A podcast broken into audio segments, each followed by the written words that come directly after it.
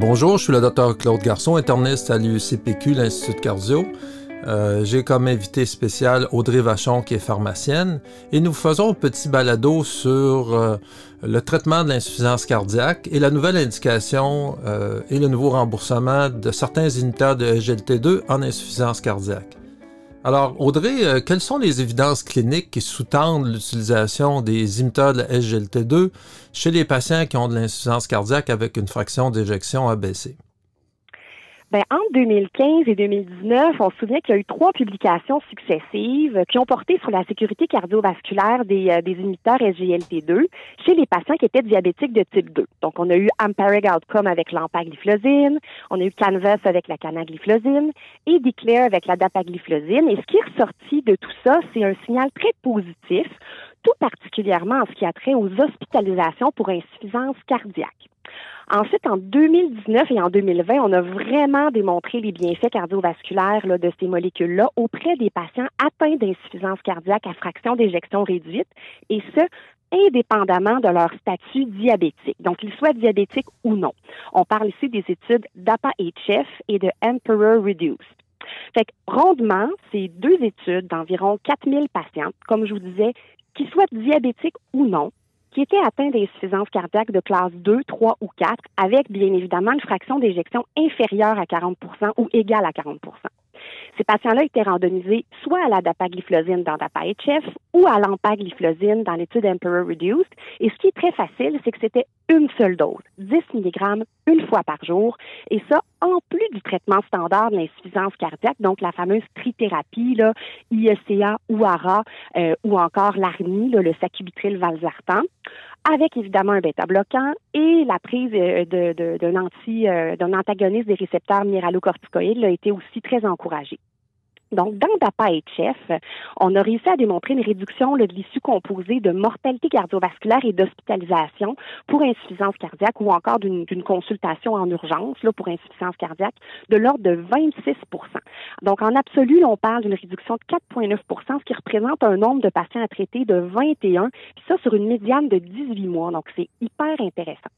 Dans Emperor Reduced, à peu près les mêmes, euh, les mêmes chiffres, donc une réduction de l'issue composée de mortalité cardiovasculaire et d'hospitalisation pour insuffisance cardiaque d'à peu près encore là 25% Encore là, une réduction du risque absolu là, de 5% puis un NNT là, de 19 patients à traiter sur une médiane de 16 mois. Donc, sans rentrer dans les gros détails de la méthodologie de ces deux études-là, on peut dire vraiment que leurs populations sont très, très semblables à ceux, aux patients qu'on voit dans nos cliniques d'insuffisance cardiaque. Sauf, je vous dirais qu'au niveau du traitement pharmacologique, on a probablement une, une plus grande imprégnation là, du sacubitril valsartan au Québec, euh, parce que, évidemment, là, parce qu'elles ont été publiées là, il, y a, quelques années, là, DAPA HF avait environ 11% de sacubitril valsartan ou 18-20% dans Emperor Reduced. Euh, mais ce qui est très rassurant, c'est que les analyses de sous-groupe de ces deux études-là ont démontré que le patient soit diabétique ou pas, qu'il prenne du sacubitril valsartan ou pas, ils bénéficient tous là, dans la même mesure de l'ajout de l'ISGLT2. Donc, euh, on voit quand même des résultats très importants parce que des choses importantes, la mortalité, mais surtout l'hospitalisation pour insuffisance cardiaque. C'est des patients qui reviennent souvent. Donc, pour nos, auditeurs, ben, on sait qu'il reste qu'un risque résiduel d'insuffisance cardiaque ou d'épisode d'hospitalisation, même si le patient a des bêta-bloqueurs, de l'aldactone, et de l'entresto pour pas le nommer, ou un ACE ou un ARA à pleine dose. Donc, je pense que c'est significatif. On va revenir peut-être sur un autre podcast parce que maintenant, les imiteurs de la SGLT2 ont une étude de publier qui semble démontrer l'efficacité de ces médicaments-là pour les autres types d'insuffisance cardiaque, l'insuffisance cardiaque à fraction d'éjection euh, normal ou élevé. Et donc, on va vous revenir là-dessus. Maintenant, par quel mécanisme, Audrey, de, l'action, les imiteurs de la SGLT2 fonctionnent-ils en insuffisance cardiaque? À la base, il faut savoir que le cotransporteur sodium-glucose de type 2 est situé là euh, au niveau du tubule proximal. Puis on sait qu'il est responsable de la réabsorption d'environ 90 du glucose filtré. Fait en bloquant cette protéine-là avec les inhibiteurs, on crée une glycosurie, mais aussi une natriurèse par le fait même parce que c'est un cotransporteur. Donc, pour le traitement du, diabète, on savait que c'était un mécanisme d'action unique euh, qui, qui, contrairement aux autres, n'interfère pas avec l'insuline ou encore avec les Donc, au départ, on pensait que c'était tout ça, hein, l'amélioration du profil glycémique, la perte de poids associée, l'effet diurétique qui amenait une diminution de l'édème périphérique, donc aussi une baisse de la précharge associée. On pensait que c'était vraiment le mécanisme d'action principal, mais ce n'est que la pointe de l'iceberg. On se rend compte qu'il y a des effets cardiaques directs de ces molécules-là. Euh, au niveau du myocarde, on parle de remodelage inverse. Euh, on parle aussi d'une diminution du stress là, sur la paroi du VG. Euh, l'amélioration aussi de la physiologie rénale. On a d'autres études là au niveau euh, au niveau rénal là, qui sont qui sont très très intéressantes. Donc toute la sphère cardio-rénale n'est pas étrangère probablement à tout ça. Mais bref, les, tous les mécanismes là qui sont responsables de ces bienfaits-là ne sont pas encore tous euh, complètement élucidés. Ce qui est intéressant pour le diabétologue que je suis, en tout cas ce que j'essaie de me dire, c'est qu'il y en a qui pensent aussi, une des théories à la mode, c'est que ça augmente le métabolisme cardiaque. On sait que dans l'insuffisance cardiaque, le glucose a de la difficulté à être capté. Euh, il y a une résistance à l'insuline dans le type 2 chez les patients cardiaques. Et les inhibiteurs de la GLT2 permettent au corps de carburer sur d'autres carburants. On sait qu'ils font augmenter euh, la, production de corps cétonique légèrement par le foie, puis le cœur cardiaque diabétique serait capable de capter et d'utiliser d'autres carburants que le glucose, au, moins au repos. Donc euh, maintenant, on va parler, là c'est intéressant pour les mécanismes, on va en savoir plus, mais à l'heure actuelle, est-ce qu'il y a une place vraiment de la thérapie des imiteurs d'AGLT2 parce que c'est des patients qui devraient, avec fraction d'éjection abaissée, avoir une quadrithérapie. Exactement. Ben, en fait, les plus récentes lignes directrices canadiennes là, qui ont été publiées en avril ont positionné vraiment les ISGLT2 comme, comme traitement fondateur. Comme vous dites, là, on parle maintenant d'une quadrithérapie. Donc, oui, on a l'IECA, l'ARA, l'ARNI, donc le sacubitril valsartan. Oui, ça nous prend notre bêta-bloquant. Oui, ça nous prend notre antagoniste des récepteurs minéralocorticoïdes, mais ça nous prend maintenant notre inhibiteur des SGLT2. Compte tenu des bénéfices vus avec la, la dapagliflozine et l'empagliflozine, c'était euh, tout à fait logique là, de les introduire euh, assez tôt dans le décours de la maladie parce qu'on on remarque que leurs bienfaits arrivent, euh, arrivent très tôt.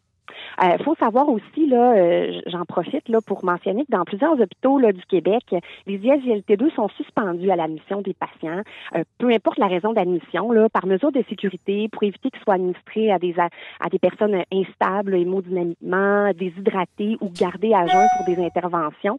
Mais en cours d'hospitalisation, là, il apparaît raisonnable, voire même souhaitable aussi de les reprendre avant le congé.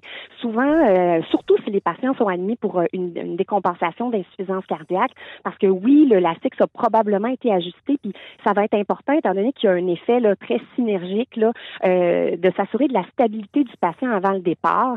Donc, euh, ce serait ce serait souhaitable de les reprendre là, pendant l'hospitalisation, justement.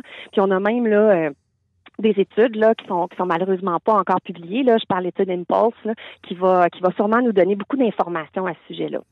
Donc, au Québec, je dois être franc, c'est pas prescrit souvent durant l'hospitalisation, mais ça va l'être. C'est une question d'organisation des soins.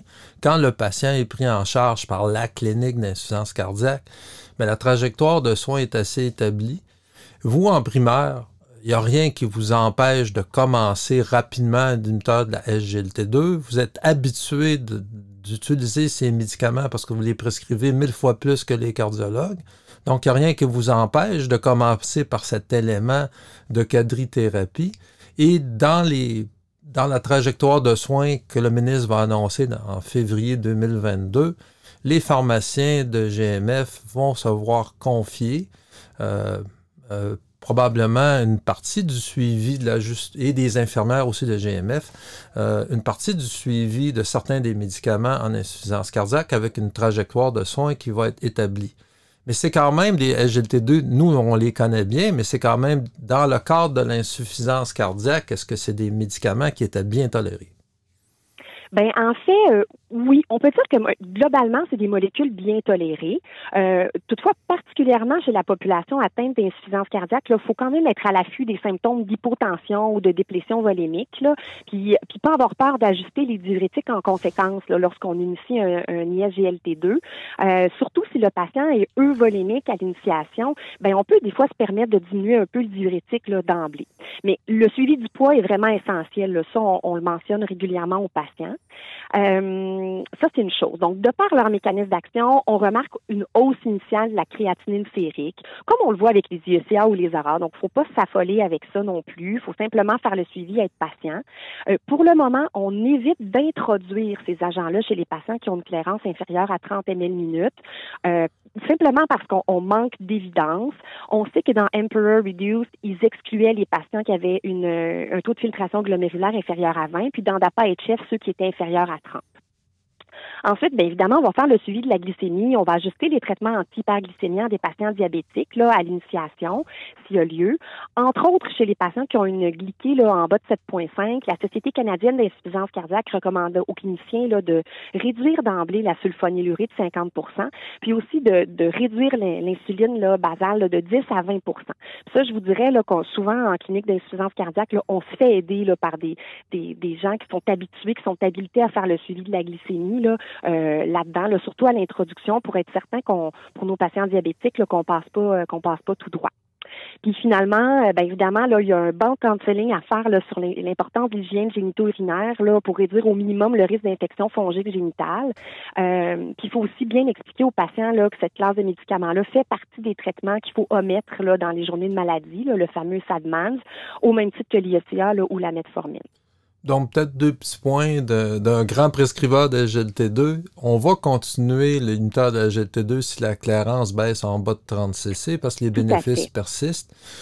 Le patient qui est le plus à risque d'hypotension, c'est probablement le patient qui a des tensions limites un petit peu, qui a une fonction rénale normale, qui a une glycémie élevée lorsqu'on commence même des faibles doses d'inhibiteurs de la GLT2, ces patients-là peuvent avoir une duresse très importante puis faire de l'hypotension. Donc, peut-être stabiliser un peu les glycémies par d'autres moyens pour avoir une belle expérience avec les inhibiteurs de la SGLT2 dans le cadre de l'insuffisance cardiaque. Un dernier point que les cardiologues remarquent jamais, mais qui vont devoir le faire, c'est les pieds.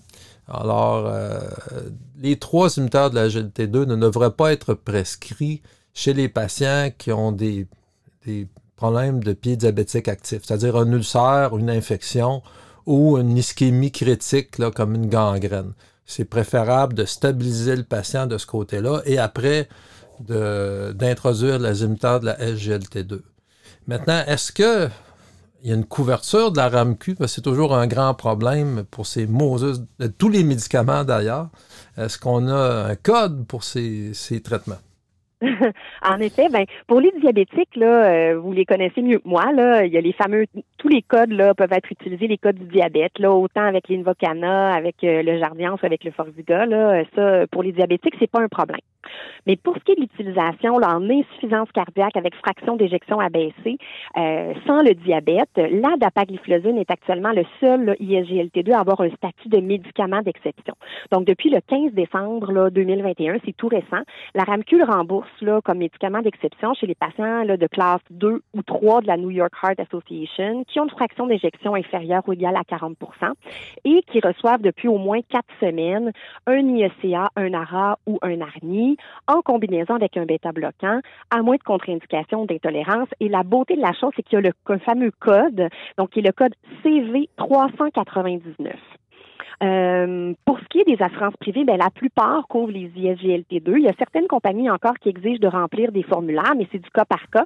Puis si on souhaite utiliser l'empagliflozine, ben évidemment, si, si le patient euh, est atteint là, est diabétique puis qui, qui, qui est atteint là, de MCAS, on peut aussi utiliser là, le, le code EN179. Puis il y a toujours aussi la possibilité d'utiliser le formulaire de patient d'exception. Donc, ben, c'est très facile de le prescrire chez les diabétiques. On est rendu des experts. Il, suffit, d'avoir euh, un essai de metformine avec un patient qui a une insuffisance cardiaque. C'est suffisant pour certains des imiteurs de la GLT2. Dans d'autres cas, ben, vous avez le fameux code CV399 pour les non-diabétiques. Mais là, pour l'instant, il faut quand même avoir une certaine preuve au dossier que vous avez initié la trithérapie pendant quelques semaines avant de l'utiliser. Maintenant, comment on fait le dépistage? Je vais peut-être conclure notre entrevue là-dessus. Ben, le consensus canadien récent nous dit que si on ne fait pas une bonne job si on traite un diabétique avec l'insuffisance cardiaque, si on n'a pas un inhibiteur de SGLT2. Mais encore faut-il savoir quel est le patient qui fait de l'insuffisance cardiaque. Vous êtes en primaire, euh, je vais vous apprendre quelque chose. C'est à peu près 50% des patients diabétiques euh, ne sont pas suivis par, au moins par des cliniques d'insuffisance cardiaque ou un suivi serré par des cardiologues. Donc, en primaire, quand vous avez un diabétique, comment on fait le dépistage d'insuffisance cardiaque? Première chose, c'est le dossier. La bonne nouvelle, c'est que le premier ministre, dans son étude, dans son lancement préélectoral dans quelques temps, va vous annoncer que le dossier va être portable par le patient.